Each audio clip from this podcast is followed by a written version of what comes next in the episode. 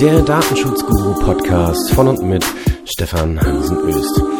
Ja, hallo, eine neue Folge und ihr hört, ich bin, ihr hört den Grund, warum es in den letzten zwei Wochen keinen Podcast gegeben hat. Ähm, es gab einen Infekt, der auch noch immer nicht so ganz abgeklungen ist, aber Heute gibt's mal wieder eine neue Folge und zwar ähm, des DSGVO Crashkurses, heute mit dem Thema Informationspflichten.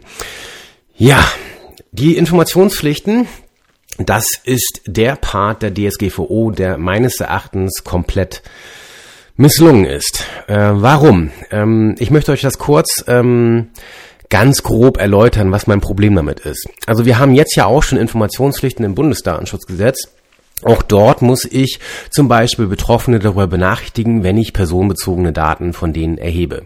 Es gibt aber recht sinnvolle Ausnahmegründe von dieser Benachrichtigungspflicht, die dazu führen, dass ich in der Regel eben auch nur benachrichtigt werde, wenn es irgendwie relevant ist, sage ich mal. Ähm, jetzt seien wir ganz ehrlich, die meisten wissen auch gar nicht, dass es so eine Benachrichtigungspflicht überhaupt gibt und daran hält sich auch nicht jeder, muss man auch ganz deutlich sagen. Jetzt könnte man sagen, okay, die Datenschutzgrundverordnung hat da zu Recht nachgebessert. Bloß was jetzt passieren wird, ist Folgendes. Eine Verletzung der Informationspflichten kann zu Bußgeldern führen, also wird es dazu führen, dass, Info dass Unternehmen mehr und mehr dazu übergehen werden, ihren Informationspflichten nachzukommen. Was bedeutet das für die Betroffenen? Sie werden ein Wust wahrscheinlich von Informationen zum Datenschutz bekommen, den sie nicht ansatzweise verstehen. So, und das wird genau zu dem führen, was wir in einem anderen Bereich jetzt schon haben und was somit eine, eine ganz gravierende Fehlentscheidung im Bereich Datenschutz war, meines Erachtens, meine persönliche Meinung. Ich sage euch gleich, worum es geht. Ähm, es wird zu so zu einer Datenschutzmüdigkeit führen. Man nennt das auch Privacy Fatigue. Ähm, das heißt, man wird halt dicht gekleistert mit irgendwelchen Wegen, irgendwelchen Informationen zum Datenschutz und man liest sie gar nicht mehr, weil es eigentlich interessiert. Es ist immer das gleiche bla bla, den, ach, die wollen mir wieder irgendwas erzählen mit Datenschutz und so weiter. Und solange nicht irgendwie ein Unternehmen daherkommt und das irgendwie völlig anders macht als alle anderen, wird es der übliche Krempel sein. Es wird wie AGB sein. Liest kein Mensch, kümmert sich kein Mensch drum, hat null Aussagegehalt, wird nur von denen gelesen, die Problembären sind, nämlich Anwälte, nämlich ähm, Aufsichtsbehörden, nämlich Abmahner in Anführungsstrichen, äh, Verbraucherschutzverbände. Das sind die, die es lesen. Aber die, die es wirklich angeht, die Betroffenen, denen geht das doch ehrlicherweise gesagt am Hintern vorbei. Ähm, und wo ist jetzt das Parallelbeispiel dazu? Cookie Notices, Cookie-Informationen. Cookies waren eine extrem sinnvolle Sache, ähm, solange man sich ein bisschen beschränkt hat damit. Ja, die Werbeindustrie hat ein bisschen zu viel gemacht mit Cookies und ja, Sie haben es ein Stück weit selbst verursacht, dass jetzt irgendwie der europäische Gesetzgeber hier zwischengegerätscht ist. Der europäische Gesetzgeber ist bloß mit einer absolut beknackten Regelung um die Ecke gekommen und hat Informationspflichten für Cookies in jedem Bereich irgendwie vorgesehen. So, ähm, jetzt haben die Mitgliedstaaten das unterschiedlich äh, umgesetzt. In Deutschland haben wir eine Nichtumsetzung, wenn wir ehrlicherweise sind oder wenn wir ehrlich sind. Ähm, das kann man jetzt auch für schlecht halten oder für gut halten, aber äh, auch in Deutschland greift halt diese, greifen diese Cookie Walls um sich. Das heißt, bevor ich überhaupt eine Internetseite aufrufe, werde ich dicht gekleistert mit irgendwelchen Pop-ups, mit irgendwelchen Overlays, mit irgendwelchen Balken unten oder oben, die mich darüber informieren, dass Cookies jetzt eingesetzt werden und dass ich vielleicht akzeptieren kann oder dass ich mit dem Weitersurfen auf der Internetseite dem Gebrauch zustimme und so weiter fort. Das ist doch alles Bullshit. So, die Regelung ist absolut schwachsinnig. Und genau genauso schwachsinnig ist in vielen Bereichen die Regelung der Informationspflichten in der DSGVO. So, ähm, das jetzt aber hier mein kleiner Rant, wie das Norddeutsch heißt. Äh, zu diesem äh, wirklich blöden Regelungen der Informationspflichten in der DSGVO. Und wir werden merken, ihr werdet alle merken, dass das einfach Quatsch ist. Und wir werden auch merken, wie schön eigentlich die Informationspflichten oder die betroffenen Rechte in der DSGVO geregelt waren. Gut, Jetzt geht's aber um Folgendes. Ich möchte euch einmal kurz, wir sind ja im DSGVO Crashkurs, da sollt ihr auch was lernen oder dürft was lernen. Und deswegen ähm, geht's hier um äh, Folgendes. Ich möchte euch einmal kurz näher bringen. Das Husten, da müsst ihr jetzt irgendwie mit durch. Ne? Das, die letzten zwei Wochen wäre das gar nicht gegangen. Äh, aber besser als nichts. Ne? Gut, so, also, in der Datenschutzgrundverordnung sind die Informationspflichten im Wesentlichen in Artikel 12, 13 und 14 geregelt. Artikel 12 ist so vor die Klammer gezogen, da steht drin, was man so generell an Vorgaben äh, einhalten muss. Ne? Danach müssen zum Beispiel Informationen zum Datenschutz präzise, transparent, verständlich und in klarer und einfacher Sprache formuliert sein. Insbesondere wenn es um Daten von Kindern geht. So, und dann gibt es auch dort Angaben dazu, wann zum Beispiel generell Betroffenen äh, Rechte, wann da Auskunft zu erteilen ist, wie lange man Zeit hat und so weiter und so fort. Das ist für die Informationspflichten jetzt aber erstmal sekundär. So, ferner müssen Informationen leicht zugänglich sein und die Informationen müssen zum Zeitpunkt der Erhebung der Daten erfolgen. Ausnahme, wenn die Daten nicht beim Betroffenen erhoben worden sind. Das heißt, wir haben dann in Artikel 13 erstmal Regelungen, die, sie, die darauf abzielen, auf die Konstellation ich erhebe Daten direkt beim Betroffenen und wie ich dann zu informieren habe. Und in Artikel 14 ist dann der Fall geregelt, wo ich die Informationen gar nicht beim Betroffenen erhebe, sondern sie von einem Dritten bekomme. Da muss ich aber gleichwohl auch den Betroffenen informieren. Äh, es, sei denn, es gibt eine Ausnahme, aber die sind rar. So. Das heißt, ähm, wenn wir jetzt einfach mal gucken, der Standardfall, naja, ist es der Standardfall, aber der, der häufigste Fall dürfte wohl sein, ich erhebe die Daten beim Betroffenen. So, und da muss ich eine ganze Reihe von Informationen erteilen, und genau genommen sind es äh, 14 Stück, äh, die ich da zu erfüllen habe. Und welche 14 das sind, darauf gehen wir jetzt mal ein. Nämlich erstens muss ich Angaben machen zu Namen und Kontaktdaten des Verantwortlich, so, Verantwortlichen sowie gegebenenfalls des Vertreters. Also Name des Unternehmens, Anschrift und so weiter und fort. Da kann man die Daten aus dem Impressum übernehmen oder vielleicht auch auf das, auf das Impressum ähm, verweisen. Nächster Punkt. Welche Daten werden von mir verarbeitet oder von Betroffenen verarbeitet? Auch darüber muss ich informieren. Dritter Punkt. Zu welchen Zwecken werden die Daten verarbeitet? Vierter, vierter Punkt. Auf welcher rechtlichen Grundlage basiert das? Da fangt ihr an zu schwimmen. Ne? Wo, ist, wo ist denn die Rechtsgrundlage? Ähm, kleiner Tipp. Ihr werdet sie in, in äh, fast allen Fällen in Artikel ähm, 6 der Datenschutzgrundverordnung finden. Aber Achtung, zum Beispiel im E-Mail-Newsletter müsst ihr nach wie vor auch Paragraph 7 UWG angeben. Denn das ist die Spezialregelung, in Deutschland zumindest, für die Umsetzung der Vorgaben der E-Privacy-Richtlinie, die für das Aussenden von äh, Werbung über ähm, elektronische Kommunikationsnetze sozusagen äh, einschlägig ist. so, also rechtliche Grundlage wird ein Riesenspaß. Dann Nächster Punkt, wie lange werden die Daten gespeichert? Und falls die konkrete Angabe der Dauer nicht möglich ist, wie die Kriterien für die Festlegung dieser Dauer sind. Sechster Punkt, werden die Daten an Dritte weitergegeben und wenn ja, an wen bzw. an welche Kategorie von Empfängern? Siebter Punkt, werden Daten außerhalb der Europäischen Union verarbeitet? Wenn ja, wie ist das angemessene Datenschutzniveau garantiert? Beispiel zum wenn ihr da zum Beispiel ähm, auf EU-Standardvertragsklauseln setzt, dann solltet ihr angeben, wo man diese EU-Standardvertragsklauseln findet. Oder wenn ihr auf Privacy Shield setzt, sollte es Angaben dazu geben, wo ich Informationen zum Privacy Shield bekomme. Nächster, achter Punkt. Werden Daten auf Basis einer Einwilligung verarbeitet? Wenn ja, wird auf das, sollte auf das oder muss auf das Widerrufsrecht hingewiesen werden. Nächster Punkt. Werden Daten auf Basis einer Interessenabwägung, Artikel 6 Absatz 1 Buchstabe F DSGVO, verarbeitet? Wenn ja, wie lautet das Interesse von euch? Also euer Interesse an der Verarbeitung müsst ihr angeben. Nächster Punkt, Punkt 10. Welche Rechte hat der Betroffene. Da muss es Hinweise geben zum Recht auf Auskunft, Berichtigung, Löschung, Einschränkung der Verarbeitung, Widerspruchsrecht und ein etwaiges Recht auf Datenübertragbarkeit. Elfter Punkt. Kontaktdaten des Datenschutzbeauftragten müssen angegeben werden. Hier kann man auch drüber streiten, wie äh, intensiv das sein muss. Aber man wird wohl annehmen dürfen, erstens, dass es einen Namen gibt, zweitens, dass ich wohl eine E-Mail-Adresse finden darf oder zumindest eine Postanschrift oder beides.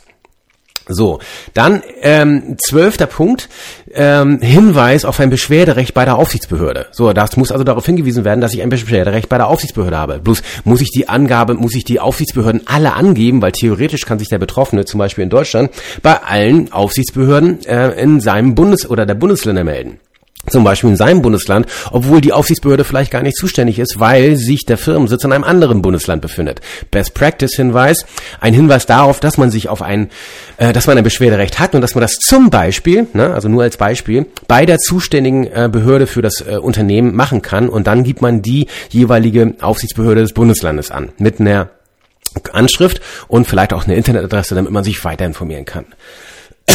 13. Punkt Sofern Daten ähm, auf äh, einem Formular oder einer Internetseite zum Beispiel angegeben werden müssen, oder wenn ich also Formular, also Daten direkt vom Betroffenen hebe, muss ich ange angeben, ob diese Angabe der Daten, äh, ob, ob der Betroffene dazu gesetzlich oder vertraglich verpflichtet ist. Äh, und auch, ob diese Daten für einen Vertragsschluss erforderlich sind.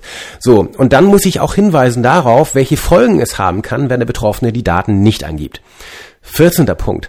Kommt ein Verfahren einer automatisierten Entscheidungsfindung, zum Beispiel, oder einschließlich Profiling zum Einsatz, da kann man schon wieder streiten, wann ist das der Fall, ist nämlich extrem umstritten. Dann, äh, wenn ich so ein Verfahren im Einsatz habe, dann muss ich aber aussagekräftige Informationen über die involvierte Logik sowie die Tragweite und die angestrebten Auswirkungen einer derartigen Verarbeitung für den Betroffenen machen. Viel Spaß dabei. So, das sind also die 14 Punkte, die ihr erfüllen müsst, wenn ihr Daten beim Betroffenen erhebt. Diese 14 Punkte sind im Wesentlichen auch gleich, wenn ihr die Daten nicht beim Betroffenen erhebt. So, wenn ihr die Daten nicht beim Betroffenen erhebt, müsst ihr aber weiter auch noch zum Beispiel darauf hinweisen, aus welcher Quelle die Daten stammen. Das heißt, woher habt ihr die Daten über die Betroffene bekommen? So, und der Witz fängt dann an, wenn ihr nämlich zum Beispiel dann Daten äh, bei einem, äh, also ihr bekommt Daten von einer Person. So, und die Daten habt ihr nicht von der Person selbst erhalten. Dann müsst ihr aber diese Person gleichwohl nach Artikel 14 informieren.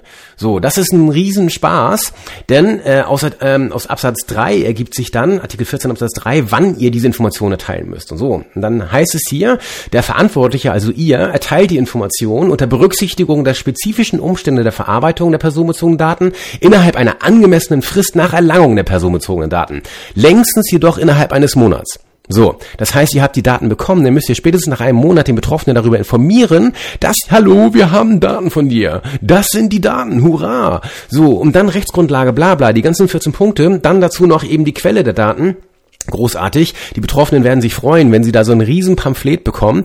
Äh, und ihr werdet euch auch freuen, weil ihr diese Informationen nach Hause schicken dürft. Große Frage. Dürft ihr diese Informationen per E-Mail schicken?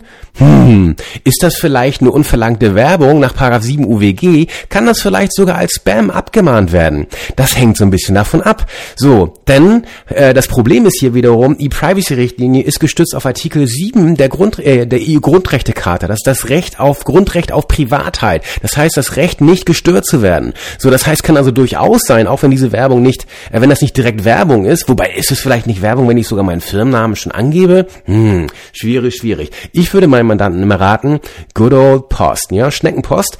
Ähm, das heißt, ich würde einen Brief schicken. So, ähm, ist aber auch nicht cool, sind Kosten wiederum und da muss man sich vielleicht überlegen, will ich die Daten überhaupt haben? Nächster Punkt, diese Frist gilt nicht, wenn ihr zum Beispiel dann den Betroffenen anschreibt. Wenn ihr den Betroffenen anschreibt, müsst ihr bei der erstmaligen Mitteilung an diese Person diese ganzen Datenschutzpamphletskram mitschicken. So, also im Prinzip habt, habt ihr halt so einen Datenschutzflyer, den ihr mal mitschickt, wo ihr dann sagt, hey, super, das schicke ich jetzt mal mit. So, und dann gibt's aber noch einen weiteren Punkt, falls nämlich die Offenlegung, also wenn ihr die Daten an einen weiteren äh, an eine weitere Person weitergeben wollt, dann müsst ihr spätestens zum Zeitpunkt der ersten Offenlegung ähm, auch den Betroffenen darüber informieren, dass ihr die Daten offenlegt. So, das äh, und vor allen Dingen dann wieder neu. Ne? Also mal angenommen, ihr habt jetzt Daten von einem Betroffenen äh, und die habt ihr erstmal bei euch, dann wollt ihr sie aber irgendwann nochmal weitergeben, vielleicht auch für einen notwendigen Zweck, dann müsst ihr, sofern keine Ausnahme greift, dazu kommen wir gleich, diese Daten, also den Betroffenen auch darüber wieder informieren. Was für ein Bullshit, ne? Also natürlich hat das einen Sinn, der Betroffene soll wissen, was ist und so weiter. Bloß wozu führt das? Zu einem Berg von Papier etc. Das ist so eine derart schwachsinnige Regelung, ähm, die dazu führt, dass alle zugekleistert werden müssen mit irgendwelchen Informationen, die man im Zweifel gar nicht haben will. so, Jetzt könnt ihr meinen, so, ja, aber die Betroffenen müssen geschützt werden. Ja, das ist eine äh, berechtigte Meinung. Ich sehe das nur aus einer anderen Warte. Ähm, und ähm, das muss nicht die richtige sein, aber es ist meine persönliche Meinung. So, das ist keine Rechtsauffassung oder sowas, sondern ich halte das äh, rechtspolitisch für eine grob schwachsinnige Regelung. Das kann man nicht anders sagen. So, das könnt ihr anders sehen, aus anderen Aspekten, aber wir werden ja sehen, wir werden alle dicht gekleistert werden und dann kommt es irgendwie dazu, ähm, dass es jetzt irgendwie alle denken, alle genervt sind von diesem Kram, wo man sich irgendwann fragt, wie konnte das so passieren? Genauso mit diesem Cookie-Schwachsinn. Und äh, gerade wenn ich auf dem Smartphone eine Internetseite aufrufe, sehe ich mehr Cookie-Informationen als irgendein Inhalt. Es nervt. So, ähm, es wird aber noch witziger, denn wenn ihr zum Beispiel auch die Daten für einen anderen Zweck weiterverarbeiten wollt, ja, dann müsst ihr auch wiederum Informationen erteilen. So, und jetzt kommen wir mal zu den Ausnahmen, die sind in Absatz 5 geregelt. So, und die sind halt spärlich. Denn die Informationspflichten finden keine Anwendung, wenn die betroffene Person bereits über die Informationen verfügt. So, ganz wichtig, wenn ihr mit Vertragspartnern zusammenarbeitet, dann, arbeitet, dann sorgt dafür, dass die vielleicht schon die Betroffenen darüber informieren, dass eine Datenweitergabe an euch stattfindet. Dann könnt ihr nämlich davon ausgehen, dass diese betroffene Person schon die Infos hat. Frage ist natürlich, hat sie wirklich alle Informationen, diese 14 Punkte oder 15 Punkte schon erhalten? So, und dann äh, wird man im Zweifel wahrscheinlich sagen, ja, weiß ich nicht, vielleicht nicht. So, also da wird's äh, sehr eng, zumal dann wieder dieses Damoklesschwert der Bußgeldrisiken äh, über einem schwebt, wenn man die Informationen nicht vielleicht ordnungsgemäß erteilt hat. Das ist alles so ein Kokolores, ne? So, Nächster Punkt, Buchstabe B, da wird am meisten Streit äh, dann daraus resultieren, nämlich die Abse also die Information muss auch nicht erfolgen, wenn die Erteilung dieser Information sich als unmöglich erweist, wenn ich zum Beispiel keine Kontaktadresse habe oder, und jetzt kommt der wichtigste Punkt, einen unverhältnismäßigen Aufwand erfordern würde. So, und dann gibt's Ausnahmen weiter für die Archivzwecke, für wissenschaftliche Zwecke, Forschungszwecke und so weiter und so fort.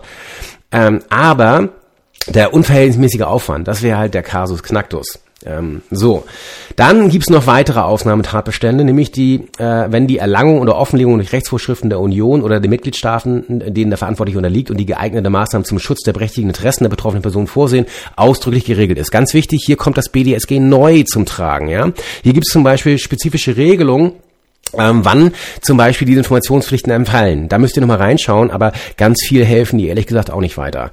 Was viel weiter hilft, ist, dass es noch einen Buchstaben D gibt, nämlich für äh, alle Personen, die einem Berufsgeheimnis ähm, oder einer satzungsmäßigen Geheimhaltungspflicht unterliegen, wie zum Beispiel wir Anwälte, da äh, kann es eben äh, auch im Recht der Mitgliedstaaten Sonderregelungen geben. Und auch hier hat zum Beispiel der, der deutsche Gesetzgeber dankenswerterweise äh, zum Beispiel für Anwälte oder Berufsgeheimnisträger Sonderregelungen ähm, geregelt, wo eine Informationspflicht entfällt, gerade wenn dadurch eben Interessen sozusagen der Rechtspflege oder der Betroffenen und, äh, oder äh, im Hinblick auf die Durchsetzung von rechtlichen Ansprüchen dann beeinträchtigt werden können. Das ist für uns Anwälte extrem wichtig und ähm, deswegen muss man da nochmal äh, entsprechend schauen.